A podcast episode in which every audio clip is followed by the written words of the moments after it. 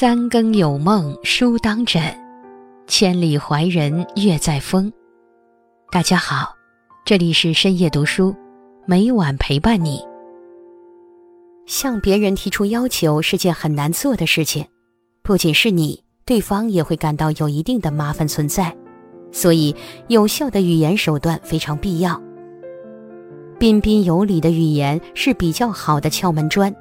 讲究分寸，就会让人难以拒绝。今天竹子将和大家分享的是，请人帮忙，你就用这个方法。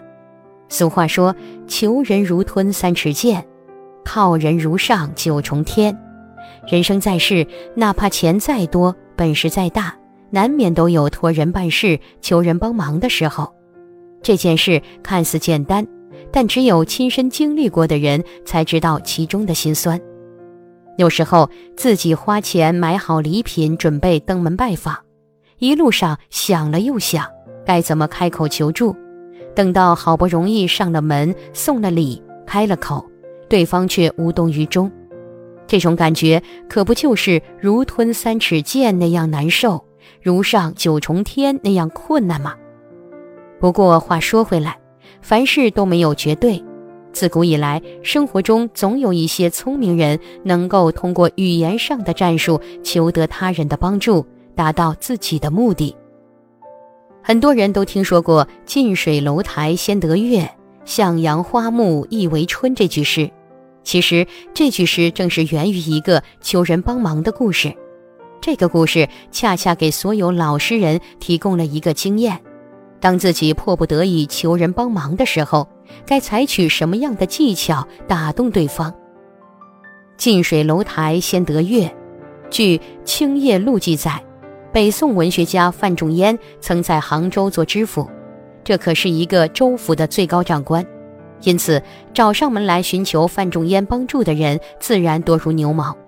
范仲淹毕竟是一个先天下之忧而忧的好官，所以对于那些有求于自己又有真才实学的人，范仲淹一律积极向朝廷举荐，于是不少人因为有了范仲淹的推荐而升官。当时有一个名叫苏林的巡检官，虽然胸怀大志，但由于远离杭州中心，一直没有机会见到范仲淹，更别说得到范仲淹的提拔了。有一次，苏林好不容易因为公事能和范仲淹接触了，等待已久的苏林哪能放过这个机会？直接提笔就给范仲淹写了一首诗。你看，能成大器的人就是如此，哪怕有一丝的机会，也会牢牢抓住。范仲淹收到苏林的信之后，便看到了这句诗：“近水楼台先得月，向阳花木易为春。”意思是说，靠近水的楼台可以率先得到月光，朝着阳光生长的花木容易成长开花。苏林的言下之意就是自己空有一身抱负，却因为距离范仲淹太远而得不到范仲淹的推荐，实现自己的抱负。范仲淹读完这句诗后，心领神会，哈哈大笑。于是，在考察了苏林的品行之后，范仲淹为苏林谋取了一个更好的官职。在这个故事中，苏林就是那个求人帮忙之人，而范仲淹便是被求之人。苏林没有直接向范仲淹说：“请你帮帮我”，而是另辟蹊径，达到了自己的目的。不得不说，此计堪称高明。在现代生活中也是如此，想要获取他人的帮助，仅有一番诚意是不够的，还要懂得运用一些技巧，才能打动人心，让对方无法拒绝。谷谷的朋友妮可问谷谷说。为什么每次我找你帮我一点小忙，你都推三阻四的？可是蒂娜找你帮忙，你就都会帮她，为什么呀？我跟蒂娜都是你的朋友啊，不是吗？谷谷被妮可这样抱怨以后，一方面很内疚，一方面却发现自己真的是这样。谷谷问自己，为什么蒂娜找他帮忙，他通常会答应呢？谷谷回想，发现蒂娜每次找他帮忙时，都不像是来求他的。反而比较像是要邀他一起做一件有益于双方的事。蒂娜会说：“礼拜天我们一起来约几个男生去跳舞，你顺便把那个杰瑞约出来，我想跟他多认识一点。我这边也帮你约一两个不错的给你认识。而妮可就不会这样说，妮可一定是说：“姑姑，你都不帮我介绍人，我要认识那个杰瑞了，赶快帮我约了。”听了就黏哒哒的，好像姑姑是妮可的保姆似的。或者蒂娜被指派去拜访一个她不熟的客户，她想拜托比较资深的姑姑陪她一起去，蒂娜就会说：“你跟这个客户也很久没见了吧？他们一定也很关心你最近在干嘛。不如我们一起去，你也可以知道一下他们最新的计划。”可是妮可就会把话说成这样：“姑姑，这个客户我一点都不认识耶，好可怕哦！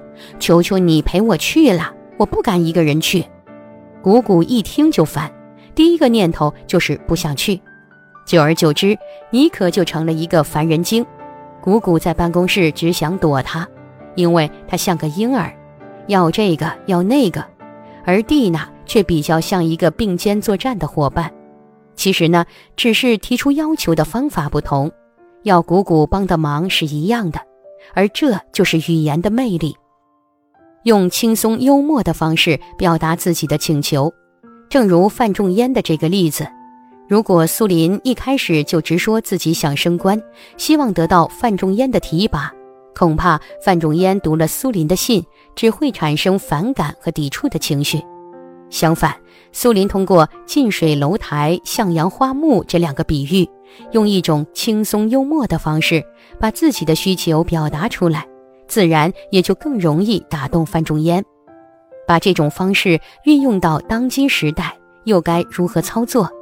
举个例子，如果你想向老板申请加薪，当老板对你说“好好干，公司不会亏待你”，你就可以半开玩笑地对老板说：“我会的，相信老板也会把这句话放在我的工资条里。”试想。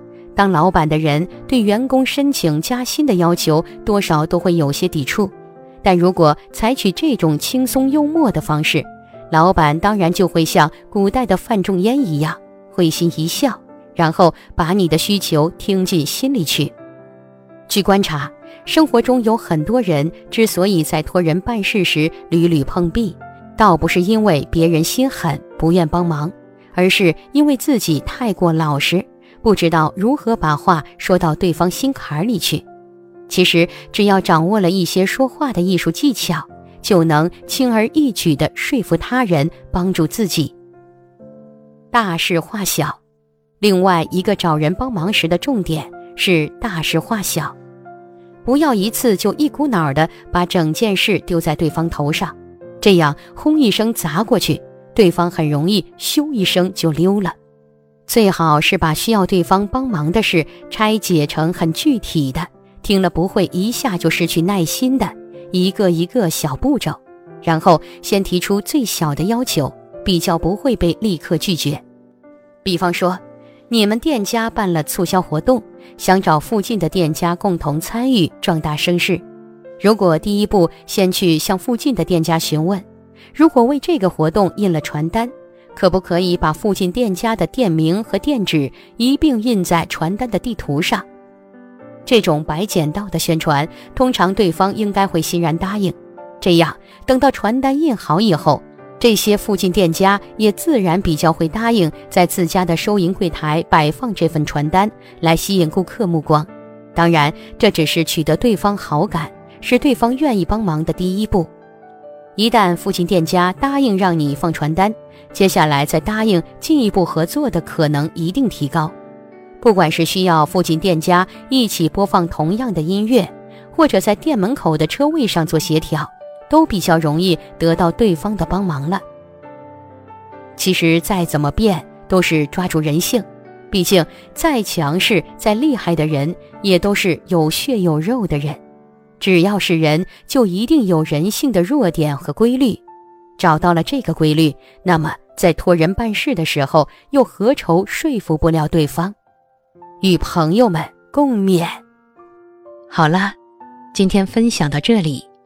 如果你也喜欢这篇文章，并且让你深有感触，希望你能分享给身边的人，让我们一起在阅读中成为更好的自己。最后。在 YouTube 和 Facebook 上都能找到深夜读书哦。竹子期待与你的互动，感谢你的收看，我们下期再见。